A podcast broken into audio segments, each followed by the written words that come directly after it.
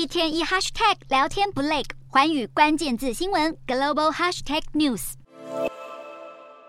愤怒的民众跟手持盾牌的警方激烈推挤，秘鲁首都利马在夜幕之下再掀警民冲突。秘鲁的反政府抗议已经燃烧了好几个星期，冲突陆续导致几十位民众伤亡，让抗议的怒火越烧越旺。而抗议群众的两大诉求，一是要总统博鲁阿尔特下台，二是要国家提前大选。秘鲁政府已经宣布，首都利马跟另外三个地区进入三十天的紧急状态。在这期间，军队能被授权干预来维持秩序，政府也能暂停人民的行动跟集会自由等等多项宪法权利。自从秘鲁前总统卡斯蒂约试图非法解散国会，在去年十二月遭到罢黜逮捕后，他的支持者们就走上街头，要继任的博鲁阿尔特走人。但博鲁阿尔特坚持不会辞职，也拒绝依照群众要求召开宪法会议。另一方面，一度有示威者试图进驻秘鲁的库斯科机场。导致当局在上星期预防性的关闭机场起降作业。经过两天后，现在机场已经重启。